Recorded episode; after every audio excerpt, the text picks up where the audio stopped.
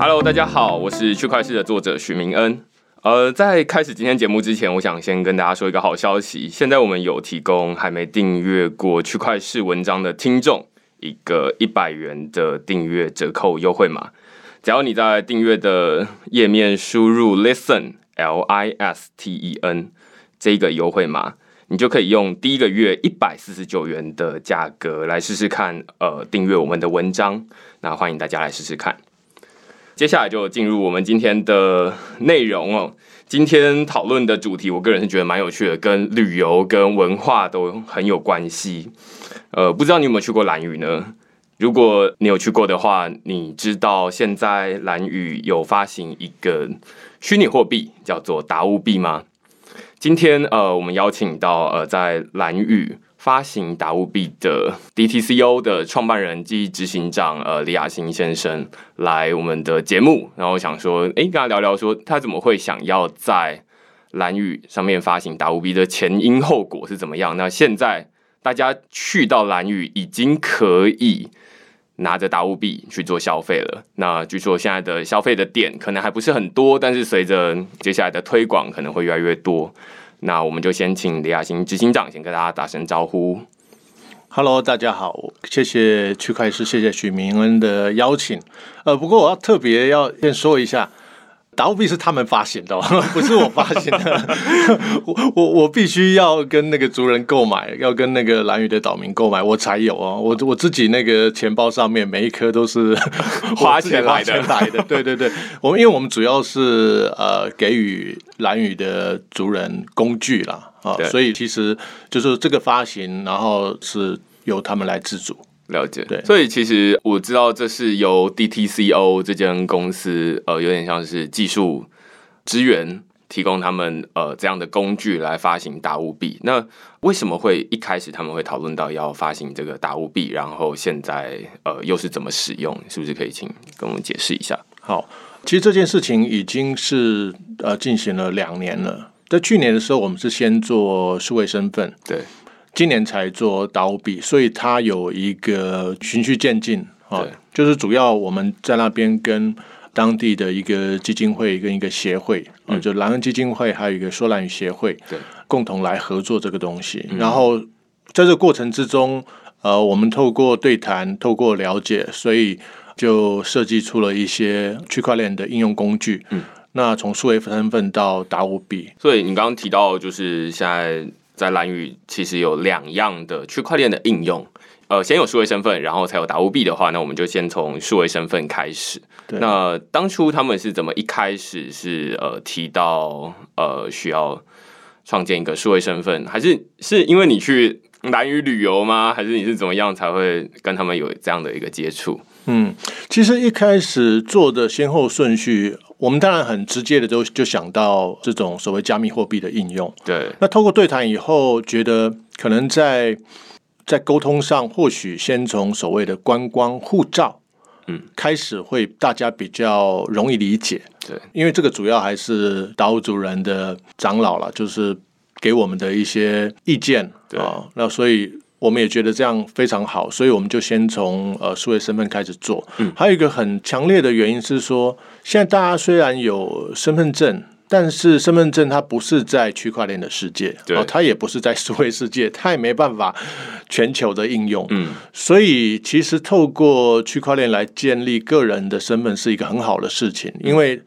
身份证上不会有你的族谱啊，参加多少的丰年祭上面也没有，对，或者是说我对这个环保有贡献，这身份证上是不是不可以多给我一些认证？嗯，都都没有，嗯，所以我们透过区块链的方法去做啊，数位身份结合他的岛民卡或者是观光护照，这件事情就变很有趣了啊，而且在相关的这些治安啊、安个人隐私的保护上，区块链可以达到非常好的效果，嗯。所以其实呃，我们说这个数位身份其实跟身份证是两回事哦。嗯，一个是有点像是当地的大事迹这样子，就是说，哎，那你刚刚提到族谱或者是呃，我们本来身份证上面不会记到的东西，因为身份证可能就会记哦你的性别、你的身份证字号，然后你的父母是谁，这些是全台湾通用的。对，但是呃，有一些其实是跟当地有关的，他们的风土啊，他们的文化相关的。OK，那这些东西就会记录在这个数位身份上面，用区块链的方式来记。对，主要还有一个原因是说，因为现在在爱沙尼亚，他们有发行所谓的电子公民。对，哦，其实全世界都想学啊。那蓝屿其实它岛上不过生活就大概三千人左右，然后内政部登记的大概就是五千多人，但每年的观光客他有十万人啊。但是呢，很可惜，有一些来过蓝屿的朋友似乎缺乏一个科技的工具来建立彼此的连接。嗯，他其实也可以有虚拟岛民。对，也就是说，哦，我今天如果在蓝屿获得了这一张数位身份，这一个呃观光护照的话，也等于我就变成是呃虚拟岛民的一部分了。数位岛民。对，那这样就很有趣，因为你的这个 community，我们很习惯说社群嘛，就你可以建立。一个甚至是跨国的很多外国游客也来啊，嗯，那如果我们用这样的呃工具把大家作为一个朋友之间的联系也不错，就大家在数位身份上，那有可能将来蓝屿的岛民他是一百万人，嗯啊，虚拟的，那这个也是来自爱沙尼亚他们做这些事情的启发了。我们希望就是说，因为。蓝屿毕竟是一个很美丽的地方，它有它久远的这些文化，都值得我们去呵护。所以，如果能够透过这样工具，一方面就像呃刚刚所说的，是跟它文化、跟它的生态相结合的这个数位身份，那一方面也可以透过数位身份来建立它的 community。来，大家共同维护，呃，这样子应该会蛮有趣的。我这边刚刚听到现在有两个呃问题，我猜大家听的时候也会有同样的疑惑啦，就是说我的数位身份如果是建立在区块链上面，这是目前的做法，但是大家就会想说，哎，那为什么要建立在区块链上面呢？我可以建立在自己的，就是说蓝屿这边的政府，它可能维护一个。资料电脑资料库，然后它就可以做到这件事情。那建立在区块链上面有什么样的优势？好，直到今天为止，我们个人的不管是身份证、驾照，各种所谓的 ID，它都是中央化的管理，它都是有一个机构来保存大家的身份啊。但是很不幸的，为什么每天会有所谓诈骗或是资料泄露？呃，通常因为这类所谓中央化的资料，它有安全上的疑虑。嗯。而且它通常就是说，随着有时候世代的变迁，如果这样子的呃资料没有被好好的管理，或是因为呃什么样的原因它失去了，那会有很多的记录就随着消失。嗯啊，这就像纸本一样。如果今天纸本记录像呃日本就发生过，在三一的时候，他们的很多东西被被水冲走了。嗯，而这纸本再也找不到了。对。那另外来说，就是。以目前全世界的科技来讲，真正能够做到自主式身份，它有一个英文名词叫做 self sovereign 的 ID，那只有区块链可以做得到，因为区块链不需要一个中央的资料库来管理，这个 ID 其实是你个人所发行的。对，好，就是说这个 ID 事实上是你发行，但是因为你是被认证的，所以它有效。嗯，啊，这认证可以有很多种方式。嗯。可以部落认证，可以政府认证，可以有各种你的朋友认证。对，那它是一种，就是说你的各自自己保管，也就是说，它跟传统的这种依赖。其他机构来帮你保管各自，这是完全不同的。OK，所以它其实呃，我刚刚听起来像是一个跟身份证是完全反过来的做法。身份证是政府发给你，然后上面要写什么，我们已经政府已经决定好了。哎，对对对。那你现在呃，如果用数位身份的话，有点像是你自己做出一张卡；如果用实体的话了，你就是自己做出一张实体的卡片，然后有点像是原油会收集印章这样，就是说啊，那。这里的部落要不要帮我盖个章，然后帮我认证说，哎，其实我来过这里，或者是说我去到另外一个地方，就是他也认证这样子，这是一个收集的逻辑。那刚刚身份证的话，政府发行的身份证的话，它是一个核发或者是由上而下的逻辑这样子。对，最主要说像这样子的流程跟这样的科技工具，它对于城乡部落自己的自主性，甚至是个人的自主性会更好。啊，当然你说，哎，这资料要什么格式？那大家可以商量的啊。就是我们当然也不是说呃乱盖章，可能里面的这些该有的名字，或者是这个原原住民自己的名字，嗯，哦，或者是说他的想要放的一些东西，其实这是可以被设计的，它的弹性是非常大。我刚直觉想到，它有点像是我们从小收集的那种奖状簿或证书簿，我们可能国小毕业证书，然后国中毕业证书，这比喻蛮好的。那那于是它就可以一直盖上去这样子。那但是如果你不可能期待说一个政府它建立一个中心化的资料库，然后上面加入了所有的国小跟国中，然后上面你都是到同一个地方去查询。但是现在我们纸本都这么做了，但是数位的却没有一个。呃，好的方法。那纸本跟数位，可能你刚刚提到，例如说三一的海啸，它可能比较容易随着时间消失，但是数位的方式，它是比较容易保存的。对，而且这种去中心化的管理方式，对于这一种呃记录的延续以及不可篡改，有它的一个历史的公正性。嗯，啊，这个其实当然我们现在活在一个很呃安稳的一个社会中，对，但。呃，这世界上仍然有这些难民存在啊！一旦某一些地方发生了这些事情，它有可能这些资料都变成是拿来迫害人的手段，或者是说这些资料已经毁损了，没有办法再去查出来了，所以。像用区块链去保护它，有这些的好处。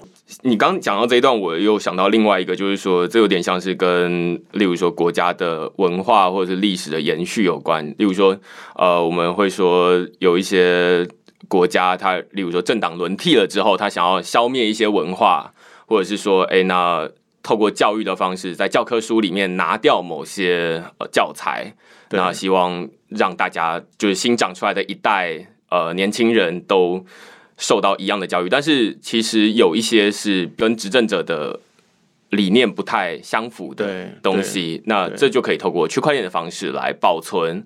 那虽然它没有被记在政府的正式的课纲里面，它也是可以透过数位的方式延续下去的。的确是因为在呃这领域的专家他们讲，就是说身份不应该是变成是一种迫害人的工具啊。呃，身份是应该每个人拥有自己的控制权啊，每个人能够呃自由的呃决定要不要啊授权，而且有不被篡改的权利。这个我想，这个应该是人类的普世价值。对，嗯，了解。这另外一个就突然想到一个很简单的应用，可能就是说，现在我们呃有一些年轻人在找工作，像我们这样的人在找工作的时候，他可能就会在 LinkedIn 上面就是维护一个自己的。呃，我曾经在哪边读书，然后在哪边工作，那这些东西都是我自己 key 上去的。但是 LinkedIn 它其实是一个中心化的资料库。那假设 LinkedIn 它倒了之后，那就不知道这个资料到底到哪里去了。对，那但是呃，我可以对，但是我可以如果把它记到区块链上面，那它可能是一个，这是我个人的一个丰功伟业好了。然后那对它就可以，可能它永远存在我的手机里面。然后可以向任何人展示这个东西，这样对，没错。呃，区块链这个技术本身，它有一个所谓的区块链的账本，跟其他一些呃相关的这些技术在里面。但是，因为它它里面可以运行很多东西哦，数位资产啊、加密货币啊，各式各样的这些应用。但是有时候你也是需要有一个呃 ID，有需要一个身份才能够去。维护一个生态系统的时候，这时候这个身份就很重要了，因为将来这些身份在区块链里面，它可能跟个人的不仅是呃身份记录资料，它有可能跟你所应用的一些服务，不管是银行的服务也好，或者是一些呃数位资产，或者是。这个城乡部落里面自己的这些生态系统也好，所以身份是很重要，在在这种数位世界。了解，嗯，刚我提到的一个第二个问题，第一个问题是说，哎，那他为什么要用区块链来发行这个东西？那现在看起来就是说，它跟身份证是完全不同的东西。对，呃，不要就是这么这么严肃这样，它其实就是 一个几点卡这样子。那呃，但是这可能背后。包含着一些文化永续的意涵，这样。对它能够做到很多我们传统身份证是做不到的，嗯，哦，而且别忘了区块链基本上是全球的，嗯，那将来这种所谓全球服务的存取，简单来说，你透过区块链 ID，你也可以实现某一些所谓的呃 KYC 防止洗钱，我想这个呃，政府最喜欢讲这个东西。嗯。那你有了这些 ID，因为这些 ID 不仅是啊你自己身份，而且你是被认证的，嗯，所以它可以去解决很多在。监理上面的智慧化跟监管的成本，OK，所以政府其实在这个如果在这个角度的话，它等于是也去认证这张卡片，就是说哦，那我有经过一个实名认证，就是说哦，那你跟这个身份证是绑定在一起的，但是这张卡并不是由政府发行的，这样对对，因为它的应用很广，我们现在也还在探索。那其实这个科技早在我们在做健康医疗的时候。这个身份是用来保管个人的健康记录的，哦，那再延伸过来，它变成是一个观光用途，所以其实身份是无所不在。OK，所以它其实背后的逻辑是相同的，只是它用在不同的应用领域而已。对，没错。对，我刚刚第二个问题其实是很好奇，就是说，因为你刚刚提到爱沙尼亚这部分，爱沙尼亚它有一个数位公民计划，那我之前有写过这个文章哦，那。呃，有些区块链的会员就寄信来说，哎，其实他们也有爱沙尼亚的数位公民。我后来也认真研究了之后，发现爱沙尼亚政府发行这个数位公民有一个很重要的目的，是让大家。除了收取这个规费一次大概就是几千块钱台币这样子，那当然是换算成欧元了。对，一百欧。OK，一百欧元，这是让大家可以成为爱沙尼亚的数位公民。那但是数位公民不等于是他们的正式公民，对，不能拿着数位公民就说，哎，我要入境这样子。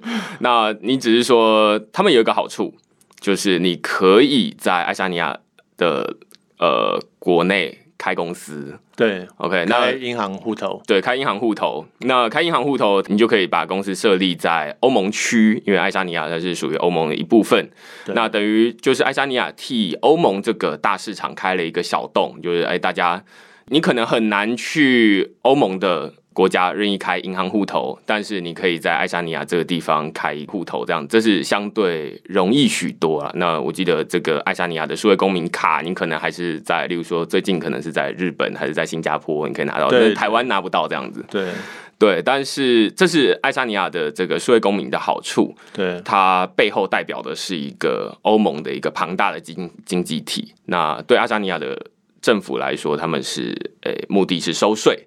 就是你在这边开开公司，我们就可以收到你们公司的这些税。那但是套回到蓝玉这里的话，就是说蓝玉如果要诶模仿爱沙尼亚这样的做法的话，那蓝玉的诱因是什么？嗯嗯嗯，我我这里大胆做一个。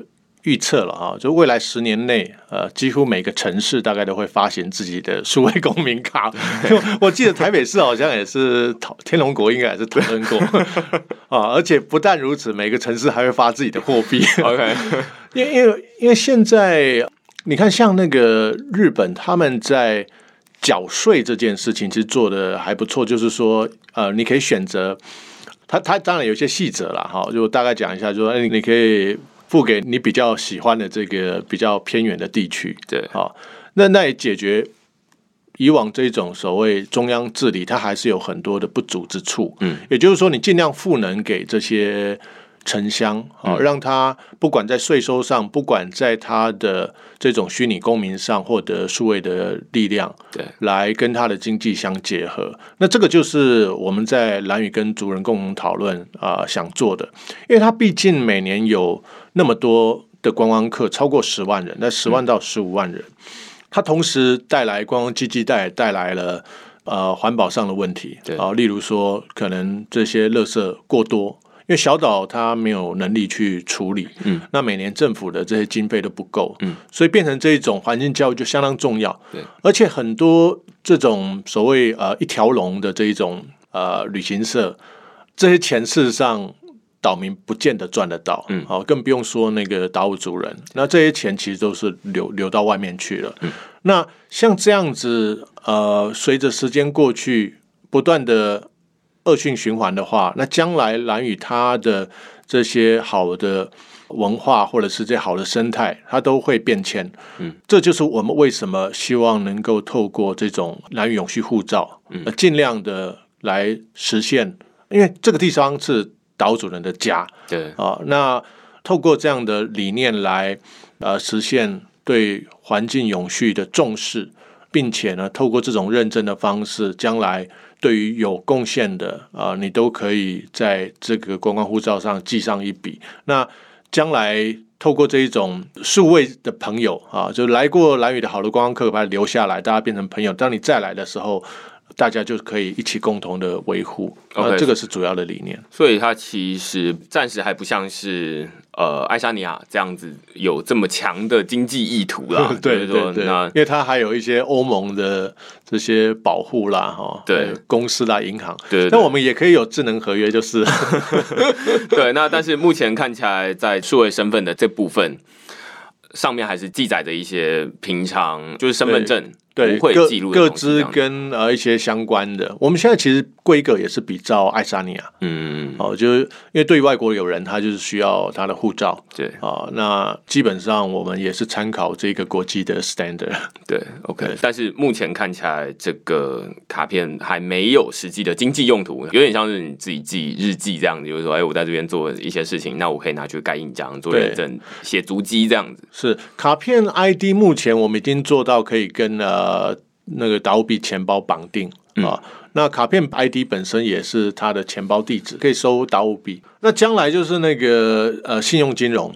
对啊，例如说他做 P to P 的贷款，小额的借贷，主人彼此之间，它就是一个社群金融。哦，那那你也需要 ID 哦，因为没有 ID 的话，没有人敢借你。对啊，就是说这方面等也是在数位世界的一个实名制。OK，所以呃，我刚听起来还蛮有趣的，就是现在这个数位身份里面记载的内容，有点像是。积阴德，OK，就是你在这边哦，那我做了很多事情，然后 哎，我拿去盖印章，然后之后如果我要连接到一些金融上面的服务的话，尤其是在地啦，当然你拿去台湾的银行，他可能未必会就是这是什么东西，但是在地他可能会说哦，你之前做了很多不同的事情，然后你很认同我们这个土地，所以我愿意给你比较高的额度，这样子，类似这样。对啊，就是这里面很好玩啊，对不对？像我们身份证也不可能记载你是某某族的勇士，然后再来就是说，当你做了呃某一些对环境生态有帮助的，他们如何去认同，这个就很好的工具，嗯，就可以可以给你一些 VIP，OK，所以是英德卡这样的。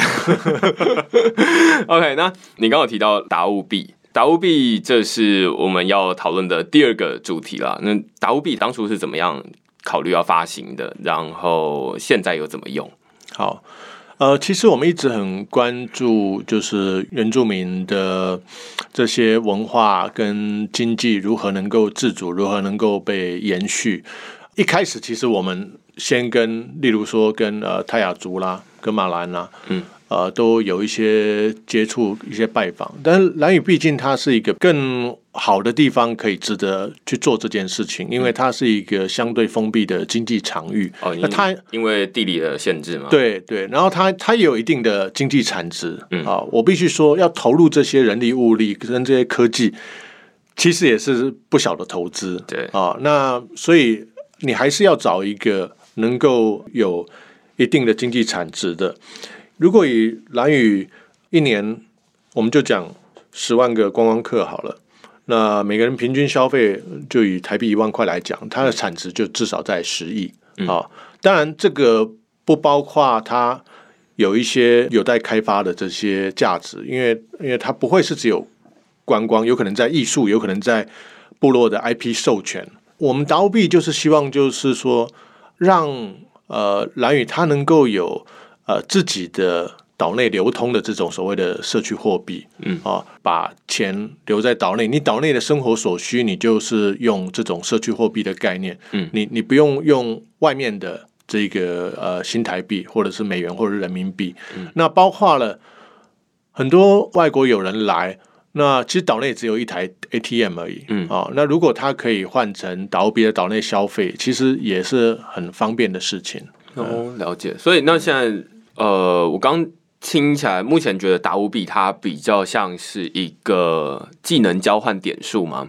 举例来说，我呃现在到你的田里面帮你呃耕种，然后哎你跟我说，哎那我付给你十枚达乌币这样子。那呃我明天正好要出门，然后你来帮我家来我家帮我带小孩，那你就是呃付我，例如说二十枚达乌币这样子。那这其实是一个。呃技能的交换，就或者是时间的交换，总之是一个点数的交换。那但是它并不完全仰赖于新台币的这一个系统这样子。对，所以。那我不知道现在可不可以把打五币换成新台币，或者是把新台币兑换成打五币？呃，因为我们呃用区块链的技术呃协助他们去发行打五币，它跟一般的这一种呃所谓的电子票券或者储值的概念是完全不同啊。呃，其实您刚刚讲的是比较贴近于呃达乌币本身的精神，就是社区货币它可能是用呃工时啊或者是这种技能劳力的交换，那只是达乌币它它是一个标准。对，那达乌币能不能换回？台币基本上，你如果找到愿意换你换回台币的族人，跟他私下应该是可以啊。就基本上，如果例如说你要买达乌币，要去哪里买？对啊，可能有接受达乌币的店家或个人，他其实他都可以卖你。其实这个发展未来有可能是很多样化的啊。那至于要不要有交易所，或者是要不要有什么样的交易机制，可以让这些事情能够更有效率？对，但是。这个必须要尊重族人的想法。那以现在来讲，就是大家都也是蛮蛮的去中心化的。你反正任何有接受达币的个人或是商店，你都可以去做达币的互换啊，或者是你要。例如说离开岛上了，我可能用不到达欧币呢，我是不是可以换回新台币？对，我想这个答案留给他们自己做决定。OK，所以基本上应该都可以了。我还蛮好奇，那所以假设我们今天一时兴起想要去蓝屿，哦，首先要买到船票就是。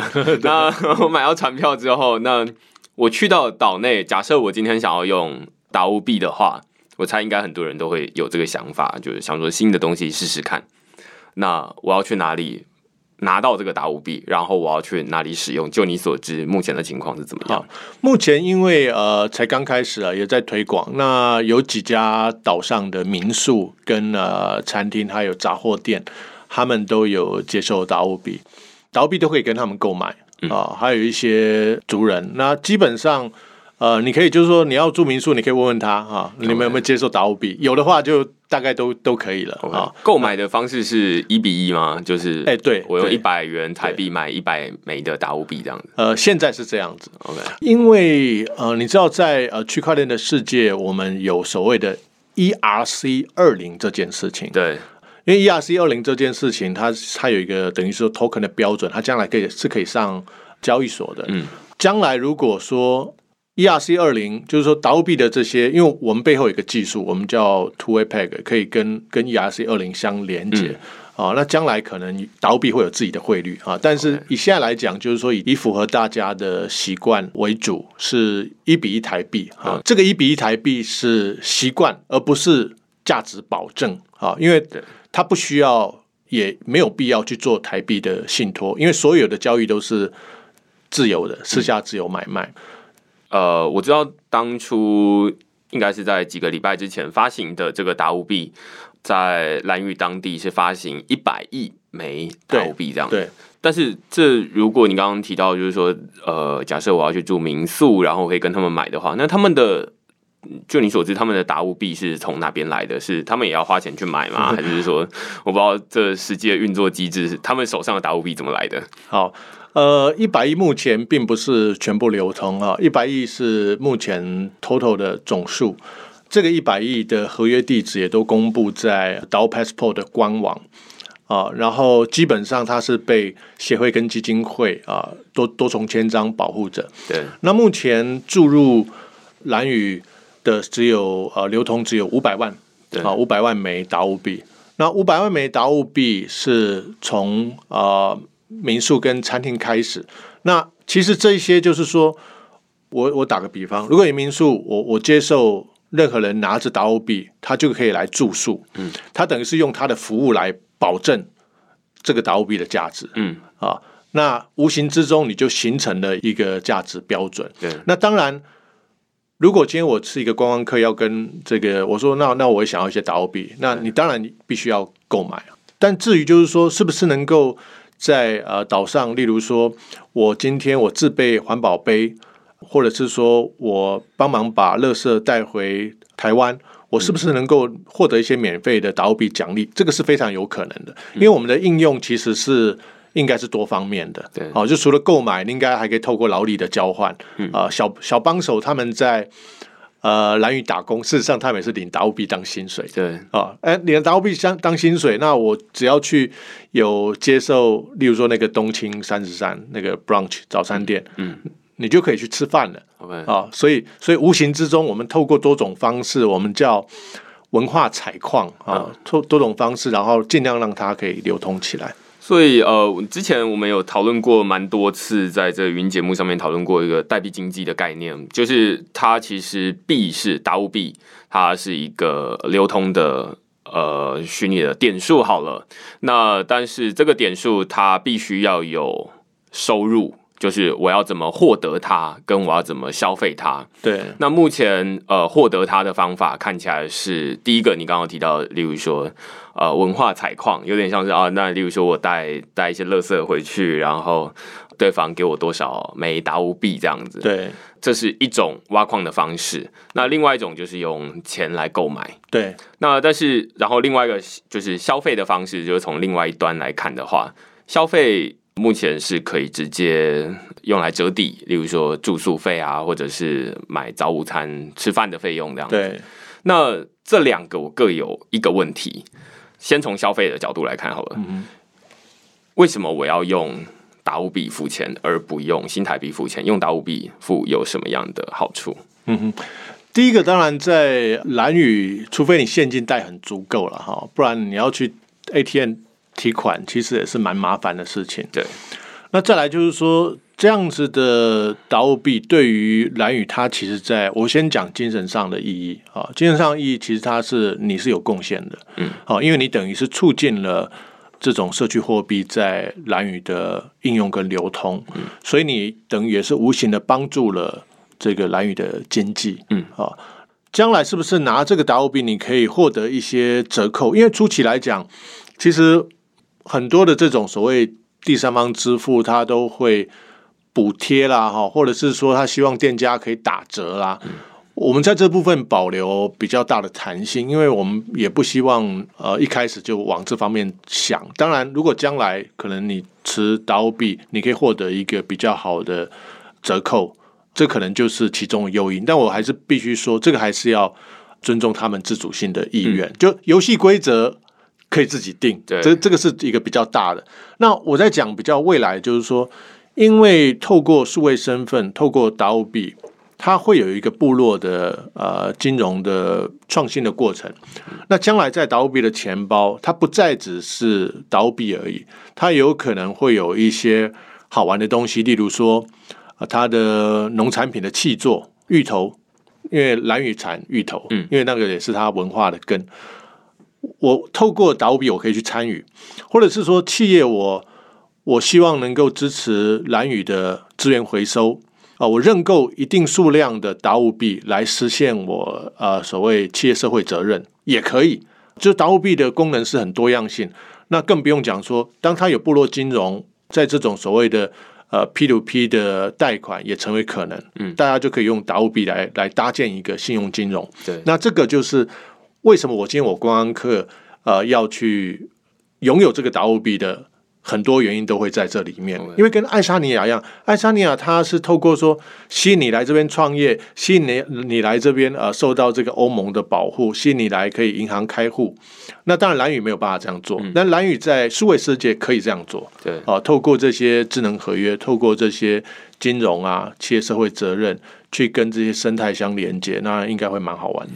了解，刚。突然就想到说，你刚刚第一个是提到是说，除非你的现金带的很足够，那要不然你可能会需要呃领钱，然后岛上目前只有一台 ATM，然后消费也是不 也是也是不便宜，不便宜。OK，那离岛嘛比较对资源都很很很交交通比较不方便这样。对，OK，但是。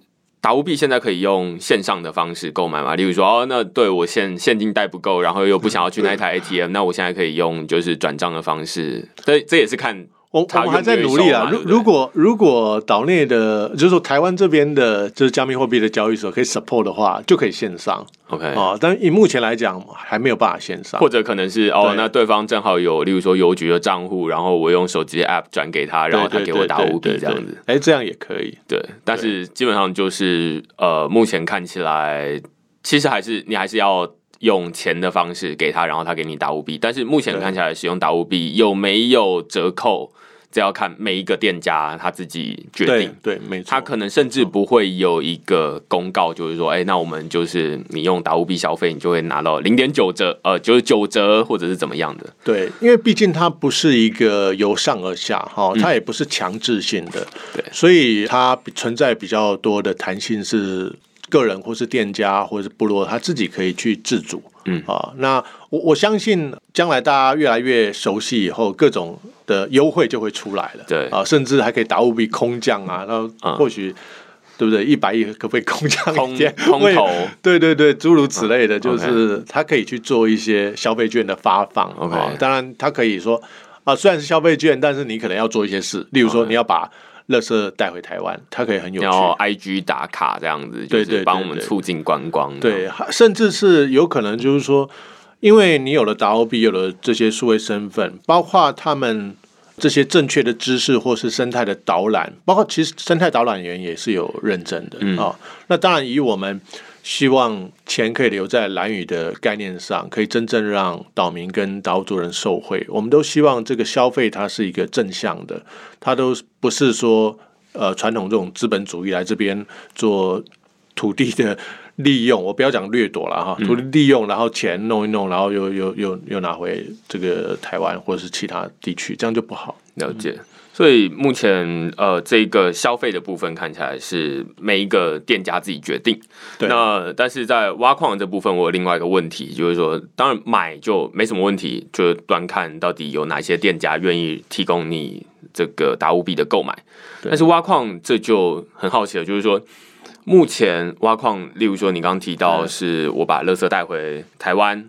那我就可以获得一些达物币，但是问题是，哎，那我已经要离开啦，我要怎么使用这个东西？对，基本上现在达币当然就只能在蓝屿使用了哈。对，但我要特别讲，在台北昆阳站有一个南港咖啡啊，Southern Harbor 咖啡啊，他接受达物币。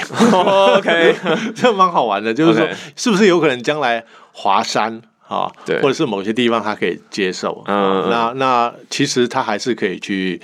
去拓展它这个消费应用情境，对对对，但因为它不是第三方支付，所以钱也都是你自己保管，嗯，哦，也不是说达务主人帮你帮你管钱，所以基本上它都是点对点，嗯，哦，它它它不需要透过一个第三方。那我认为在消费者应用上。将来应该会越来越多了，毕竟现在只是刚开始。了解，嗯，对，那每个人也可以很多的钱包了解。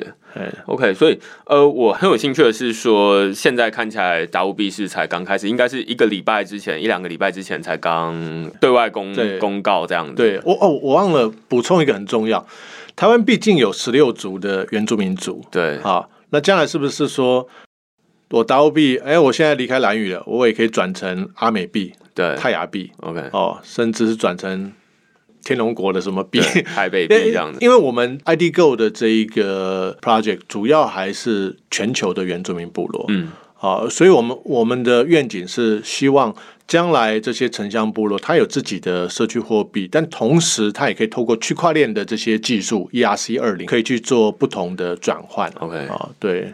我刚呃帮忙补充一下，就是 ERC 二二零这是什么概念？哈，它有点像是它是在以太坊这个区块链上面的一个呃代币的标准。那这个标准，它你可以把它想象成，这就有点像是钞票这样子，就是哦，我们每一个人的钞票的大小都是一样的，所以我们就可以放进这个钱包里面。那如果诶有人是用，你可以想象很回到很久很久以前，那有的人是用钞票，有的人是用黄金，有的人是用石头，那我就很难彼此交换。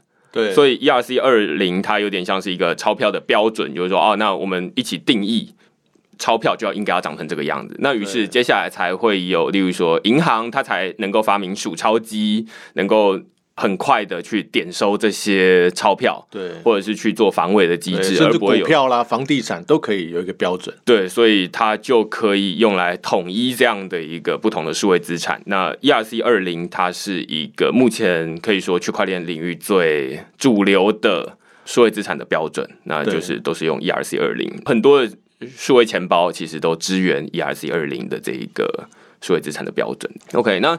目前看起来就是达乌币，它才刚出来，对，几个礼拜的时间而已。四月十六号，对，记者会。OK，所以那其实现在要让大家听过，然后一直到开始使用，甚至连在蓝屿岛内，可能都还要一个普及的时间。对我们五月有一些活动，五月九号在。呃，兰恩基金会的室内体育馆晚上七点有一个呃倒闭的说明会，这就是我们在岛上要做一些呃说明啊，啊路演啊，就希望更多的人可以共享盛举。了解，所以这其实看起来是发行一个数位货币或虚拟货币的一个重要的一个阶段，就是说我们要想办法让大家都愿意收。当我们发行出去了之后，哎。我愿不愿意让你用达乌币来兑换我家卖的早餐？对，或者是我我开的民宿这样子，那这是要大家都能够接受，你这个就可以流通。对，没错，就是说有兴趣的，或者是不管他要不要接受，他一定会有一些问题啊。那我们现在也有除了官网以外，我们也有呃其他社群媒体的，例如说 Line，或者是说当地也有一些协会跟基金会，呃一些服务人员啊，都可以来解说。嗯，那当然。我再次强调，它不是强迫性的啊，它也不是说因为什么政策。坦白讲，如果说要政策，其实地方创生是我们国家的重要政策，这是完全符合地方创生，而且不但创生，而且还地方自主。对，啊，呃，我们会透过这样的说明会，呃，去吸引呃志同道合的朋友。嗯那当然也是。会非常欢迎当地的民宿跟餐厅啊，慢慢的来加入这个系统，大家努力把达沃币这个社区货币做起来哈。因为其实有一些像呃买卖的问题啦，或者是说安全上的问题啦，其实我们在设计这些系统都已经考虑了啊，包括这过程之中跟呃族人也不断的讨论。当然，他。不会一下子就非常完美啊，但是这个过程如果大家能够参与，我觉得也是一个创举。对啊，就在历史上，毕竟全球 原住民部落应该是岛主第一个发行他们自己的社区货币。对，所以这其实我觉得还蛮有趣的，就是说。每一个地方，它可能接下来都会发行自己的点数。那这个点数未必是说它一定能够直接兑换成新台币，或者是怎么样。但是它有点像是每一个地方，它有一个在地的不同的积点卡。那这个几点卡，它可能甚至还可以再跟另外一个地方互相交换这样子。对对，因为其实只要这样子的社区货币系统。有足够的人来参与，它有一个经济的产值在里面。尤其现在区块链又是全球的啊，然后将来说交易所是不是能够交易这些部落货币，我觉得指日可待啊。就是基本上岛内的流通买卖，这绝对是没有问题。当然，它只能必须是私下啊，因为这里面有法规的关系。对，而且它的汇率也不是说。呃，有一个储值，它它不是电子票券，对，所以像这样子的，在法律面，其实就把它看作是社区货币，呃，一种叫做我们央行定义的呃地方性的补充货币，对啊就可以了。OK，所以我觉得这。听到这边，可能最后大家会有一个很简单的疑问，就是说，哎，那这个真的没有违法吗？或者是说，这个真的可行吗？这其实一个就是说，你刚刚说这是一个，你可以把它视为点数就好了。那点数大家都愿意交换。那另外一个可行的方式，就哎，为什么这些商家他愿意来收这些币，可以让你兑换这个服务？或者是说，呃，那这真的可以用吗？这其实我自己很常举的一个例子，就是说，你在日本。日币肯定是在日本都可以使用的。我们都知道日币它肯定有价值，但是哎，你拿到台湾来，你拿去买，例如说路易莎咖啡，他就不愿意收你的 日币嘛。对。那所以其实一个虚拟货币它到底是不是有价值，它同样也取决于到底有没有人愿意使用它。我愿意接受它，让你兑换等值的东西，那它就有价值。对。那如果不愿意的话，其实即便它是日币。大家要知道日币有价值，它还是在台湾是没有价值的。至少它在路易莎咖啡这个地点，它是没有价值的。对啊，对啊，这个其实就是一个很重要的概念。新台币是钱的一种啊，但钱不等于新台币，因为钱是一种彼此大家认定的交易信任标准。嗯，那我们现在已经有区块链技术，如果可以把这个标准进一步的数位化，并且把它的这些相关的公正性跟透明化做到最好的话，那将来其实钱你要去怎么去赋予它的价值？你是用时间、用劳力、用你的技能。其实这可以被定义的，那达欧币就属于这一种，它就是社区货币的一种，自己在认定并且依照他们自己的游戏规则去做交换的。啊，那这个当然会随着参与的人越来越多，它的方便性也会越来越高。那我想请教，就是最后一个问题啊，就是那你觉得接下来你在这个蓝宇发行的这个数位身份跟达乌币，你认为未来？你想象中最好的这种蓝宇的运作方式是怎么样？这当然可能跟当地的族人呃决定有关了。但是你自己参与了这一段时间，那你认为未来的在那边，例如说我一个游客去到那边，你希望他应该是采取什么样的行动？这样？其实这个是一个很大的问题了哈。当然，第一我还是必须强调，我们这个技术是跟。达悟族人一起共同开发，啊，他我从来都都不认为我们的 IDGo 的永续计划是什么样的慈善，对。啊，它其实是一种 co-development，是共同开发，在游戏规则的制定上，这一定要尊重部落跟或者是将来我们推广城乡他们自己的自主性，嗯。啊，而且我们也甚至非常希望说，将来因为区块链也是开放的技术，都是开放原始码。将来是不是族人自己可以去维护它，或甚至是说，哎，我们可以在当地设一个这个 FinTech 的基地，对，哦，再进一步培育人才。我觉得这个这都是可以想象。那以蓝宇来讲，我我觉得它呃最迫切要解决的，主要还是在就观光跟它的环境保护跟它的生态能不能保持平衡。对啊，如果今天因为呃大量的观光客，但是他没有。足够的这些生态的知识，他也不懂得保护环境，那将来这样的蓝屿就不是我们所所乐见的。所以我想象中应该是说，例如说我旅游，然后我去到蓝屿，那所有人他去到蓝屿，第一件想要做的事情就有点像是你去到日本，你第一件想要做的事情就是先换日币呃，或者是你可能是事先在台湾换好了，那你去到蓝屿，你事先换成达乌币。对，然后去到达乌币之后，假设未来普及的话，就是每一个人都可以在岛上用达乌币消费，而哎，突然就在这边不用新台币了，这样子，那大家会觉得很新鲜。那而且好像从国外的角度来看的话，就会觉得说，哎，这是一个数位化程度很高的。对啊，而且达乌币留着，你还可以继续不断的在哦，你还可以再回来这样子。对，那接下来你可能在这个消费的过程中，我不知道。有的有的店家会给你折扣，有的店家不会给你折扣，这是每一个店家自己决定的。你可以可能在中间获得一些惊喜，在结束了离开了之后，你可能有一些事情要做，例如说，哎，那刚刚你提到就是它里面有一些环境的问题，或者是一些，那我可以把呃，垃圾带离蓝玉，对，那我就可以再获得一些达物币。那接下来你可能会说，那我都要离开。蓝玉了，那我拿达乌币干嘛呢？我可能就是说拿这个达乌币回到，例如说台东，然后它可以再换成当地的，例如说阿美币或者是其他的台北币这样子。那对，它就可以再延续它的价值，或者是说，哎，台北，你刚刚提到台北有一些店家，他会开始愿意收达乌币，那你也可以用这个东西来消费，这样，这可能是一个未来理想上的一个情境，这样子。对，因为对城乡部落来讲，其实。一方面就是年轻人都出走啊，因为工作机会少，所以都老化。其实这个不仅是蓝雨问题，这是全球问题。嗯，然后再来就是说，你一个地方应该还是要发展它的多元的价值，去支撑它的经济啊。当然，观光是一个很重要的部分，对于蓝雨来讲，对，那它也有它的智慧财产，它也有它的其他的这些艺术的价值，或者是它在。啊，文化上的价值。那如果透过达务币，它可以去增加更多的这方面的工作机会，或者是说激发出更多的这些应用的想象。那这个对城乡部落的自主性，同时它也可以。